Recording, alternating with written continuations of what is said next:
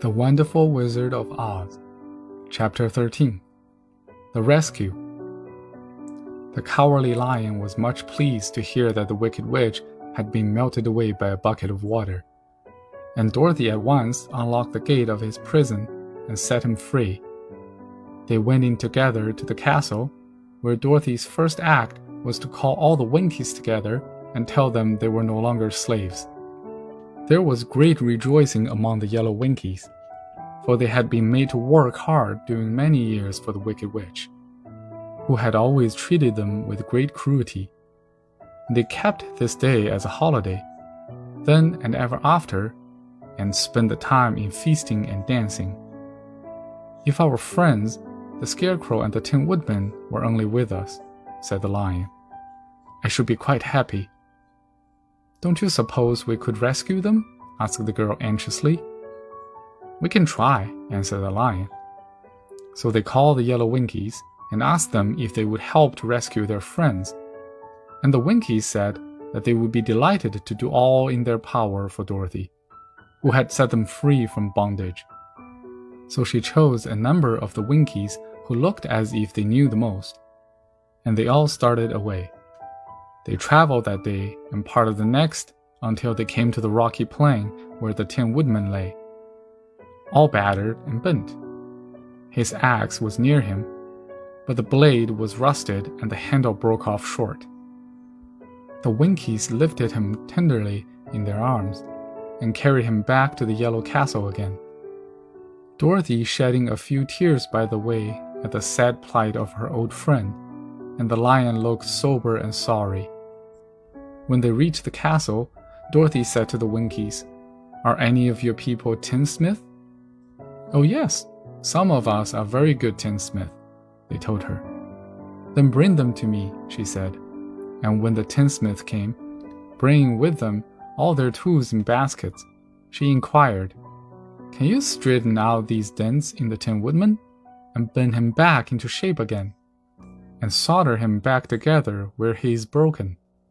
The tinsmith looked the woodman over carefully, and then answered that they thought they could mend him so he would be as good as new. So they set to work in one of the big yellow rooms of the castle and worked for three days and four nights, hammering and twisting and bending and soldering and polishing and pounding at the legs and body and head of the Tin Woodman, until at last he was straightened out into his old form and his joints worked well as ever. To be sure, there were several patches on him, the tinsmith did a good job, and as the woodman was not vain man, he did not mind the patches at all. When, at last, he walked into Dorothy's room and thanked her for rescuing him, he was so pleased that he wept tears of joy, and Dorothy had to wipe every tear carefully from his face with her apron so his joints would not be rusted. At the same time, her own tears fell thick and fast at the joy of meeting her old friend again, and these tears did not need to be wiped away.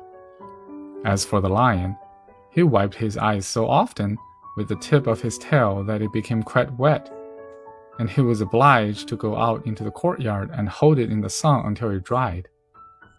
If only we had the scarecrow with us again, said the Tin Woodman when Dorothy had finished telling him everything that had happened. I should be quite happy. We must try to find him, said the girl. So she called the Winkies to help her, and they walked all that day and part of the next until they came to the tall tree in the branches which the winged monkeys has tossed the scarecrow's clothes. It was a very tall tree, and the trunks were so smooth that no one could climb it.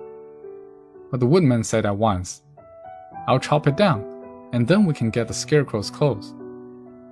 Now, while the tinsmith had been at work mending the woodman himself, another of the Winkies, who was a goldsmith, had made an axe handle of solid gold and fitted it into the woodman's axe, instead of the old broken handle. Others polished the blade until all the rust was removed, and it glistened like burnished silver. As soon as he had spoken, the Tin Woodman began to chop, and in a short time the tree fell over with a crash.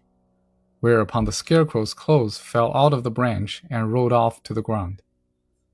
Dorothy picked them up and had the Winkies carry them back to the castle, where they were stuffed with nice, clean straw.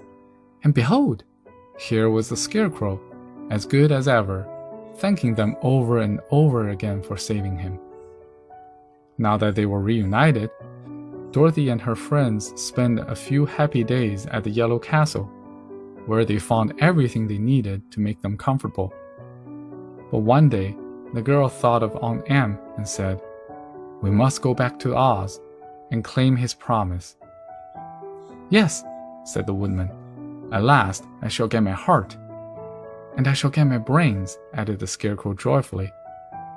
And I shall get my courage, said the lion thoughtfully. And I shall get back to Kansas, cried Dorothy, clapping her hands. Oh, let us start for the Emerald City tomorrow. This they decided to do. The next day, they called the Winkies together and bade them goodbye. The Winkies were sorry to have them go, and they had grown so fond of the Tin Woodman that they begged him to stay and rule over them in the yellow land of the West. Finding they were determined to go, the Winkies gave Toto and the lion each a golden collar, and to Dorothy they presented a beautiful bracelet studded with diamond, and to the Scarecrow they gave a gold headed walking stick to keep him from stumbling, and to the Tin Woodman they offered a silver oil can, inlaid with gold and set with precious jewels. Every one of the travelers made the Winkies a pretty speech in return, and all shook hands with them until their arm ached. Dorothy went to the witch's cupboard and filled her basket with food for the journey, and there she saw the golden cap. She tried it on her own head and found that it fitted her exactly. She did not know anything about the charm of the goat cap, but she saw that it was pretty, so she made up her mind to wear it and carry her sunbonnet in the basket. Then, being prepared for the journey, they all started for the Emerald City, and the Winkies gave them three cheers and many good wishes to carry with them. The end of chapter 13.